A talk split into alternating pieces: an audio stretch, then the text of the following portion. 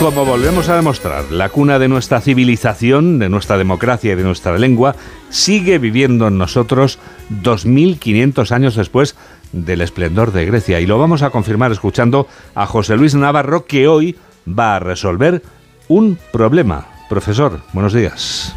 Buenos días, Juan Diego. A medida que se va acercando la cita electoral del 23 de julio, voy oyendo y leyendo con bastante frecuencia que tal o cual partido tiene un gran problema, que tal o cual dirigente está creando una situación problemática. En fin, problemas para los unos y para los otros, problemas por todas partes. Pues sí, queridos oyentes, otra palabra griega que manejamos con total familiaridad y soltura, posiblemente sin conocer sus orígenes. Procede de la preposición pro y del verbo blepo, cuyo sustantivo es blema Pro significa delante de y blepo significa mirar. Blemma, blefaron, toda la familia de sustantivos, el párpado, la pupila, blemma, la mirada. Dicho de otro modo, se trata de algo que se pone delante de los ojos, problema, estorba, molesta posiblemente y hay que solucionarlo. Naturalmente no se capta a la primera, es necesario a una reflexión.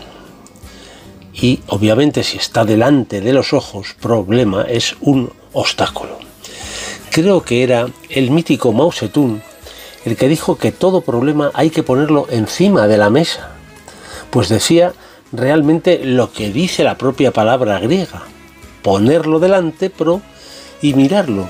Lo que no se puede hacer es soslayarlo, aparcarlo, orillarlo, ir contra su esencia etimológica griega. En la política, como en la vida, hay problemas que necesitan soluciones complejas. Nadie dijo que un problema fuera fácil.